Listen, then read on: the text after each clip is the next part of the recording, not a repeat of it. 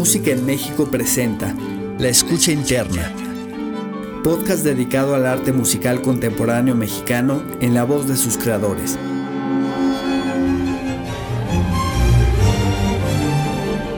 En cada emisión de La Escucha Interna, entrevistamos a un reconocido compositor mexicano.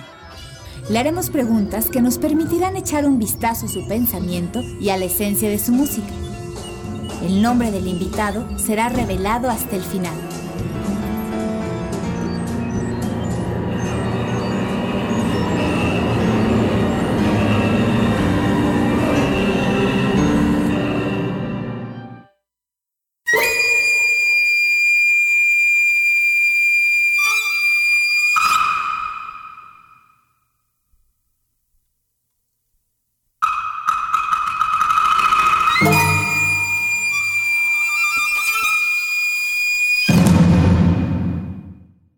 Compositor y teórico del arte. Su obra explora la posible efectuación correlativa de la reflexión, el afecto y la memoria en los límites de la representación estética.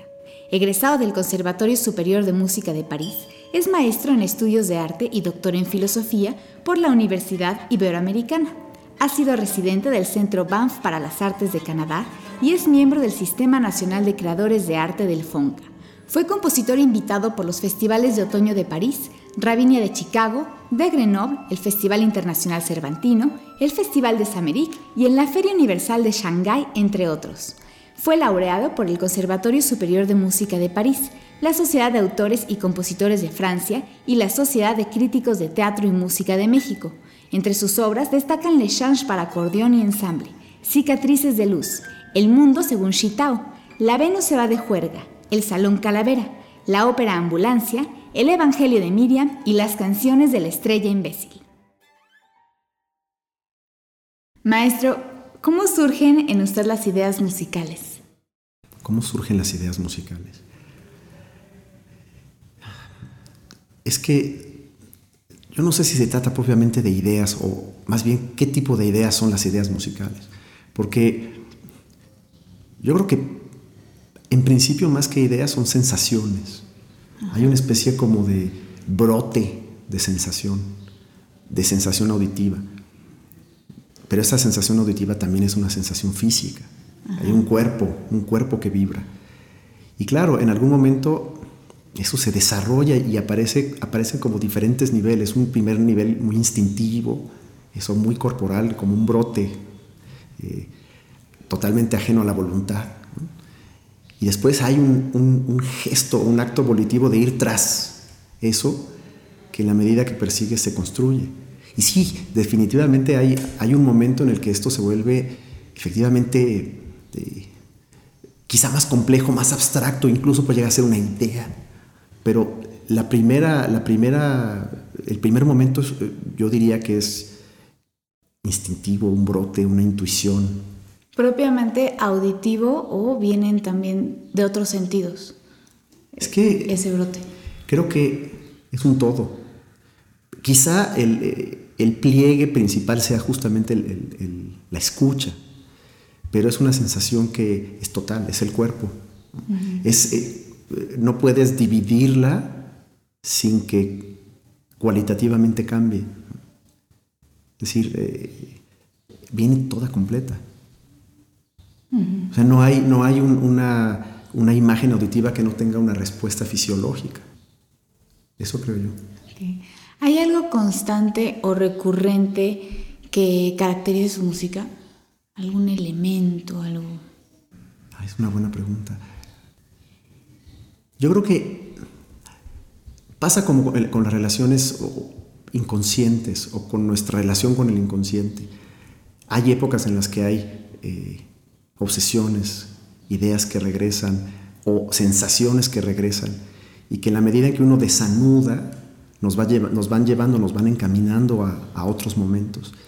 Entonces, no podría hablar de mi relación con la música y separarla de mi vida psíquica, donde efectivamente hay, hay, una especie de desanudamiento, una especie de serialidad, momentos que se despliegan y que te van llevando eh, como en una, en, una, en una especie de retroprogresión. Vas para adelante, pero siempre al mismo tiempo vas para atrás. Y jalando muchas cosas. Sí, o sea, no, hay, no, no creo que sea unidireccional. Entonces, eh, yo creo que lo que viene en todo caso es la obsesión por la propia música, es decir, la pregunta por el sonido. ¿Qué es eso que aparece? ¿Qué es eso? O sea, cuando, si, si pudiera resumirlo en una palabra, ¿qué es eso que regresa todo el tiempo en mí? Esa pregunta ese ir tras esa imagen, ese instinto. Eso está siempre.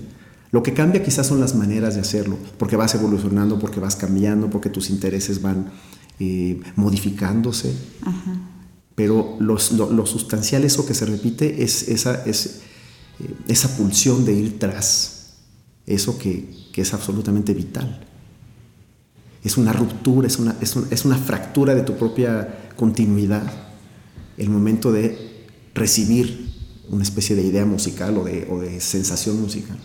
Hablemos de esta idea sensación, a lo mejor puede funcionar mejor.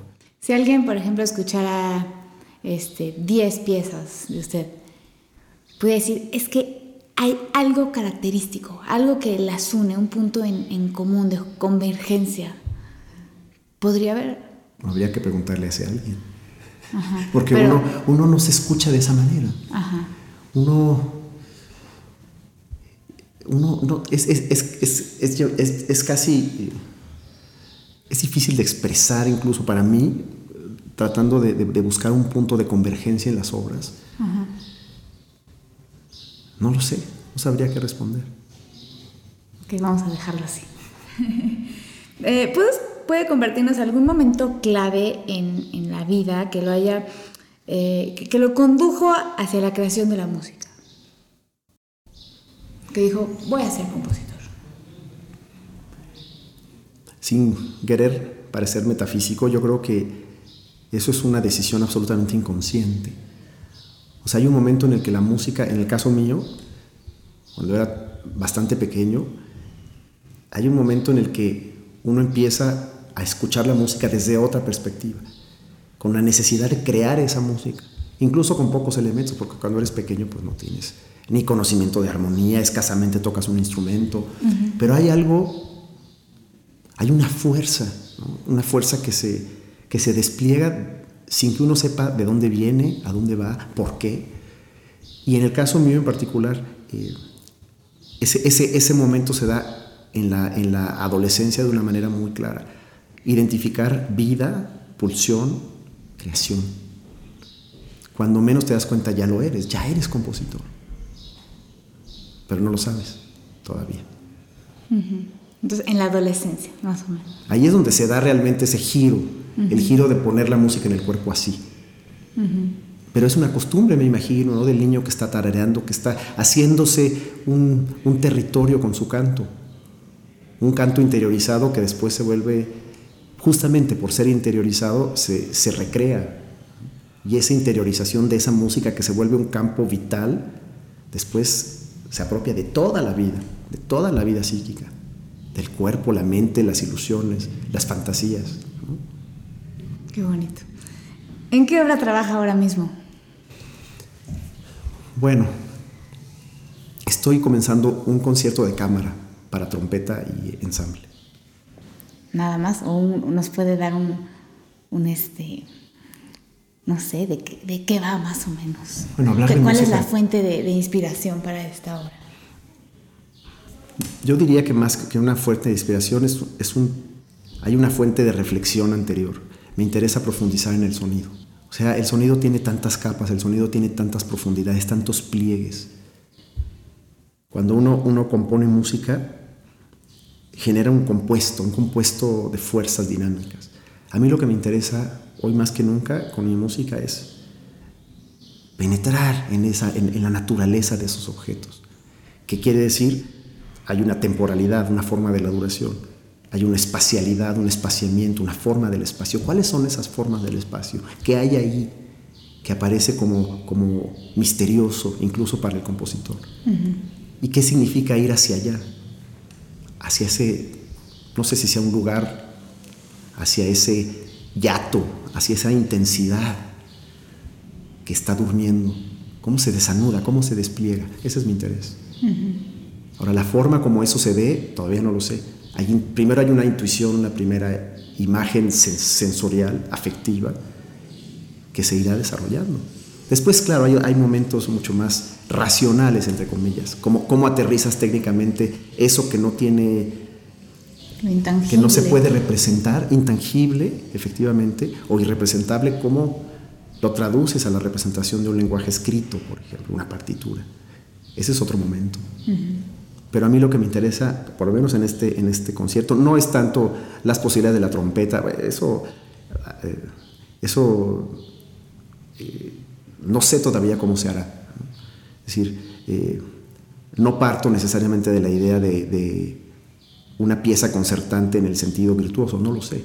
Pero lo que escucho en una primera intuición es, es una trompeta y alrededor de ella una configuración sonora un problema sonoro que habrá que plantear, que descubrir, que desarrollar.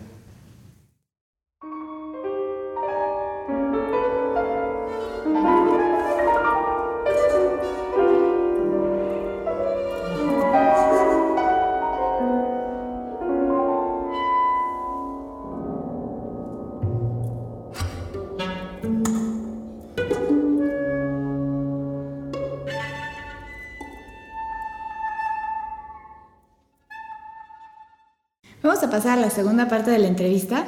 Entonces yo voy a decir una palabra y le voy a pedir que me diga lo primero que se le venga a la mente, como una especie de asociación libre. Instrumento. Figura. Periodo histórico. Ars Nova. Forma. Círculo. Obra. Fuerza. Artista. Beethoven. Impulso creativo. Ámbito. Si no fuera músico, ¿a qué otra actividad le hubiera gustado dedicarse? A ninguna otra. Solo podría haber sido músico. ¿Qué actividad detestaría realizar? ¿Detestaría? Ajá.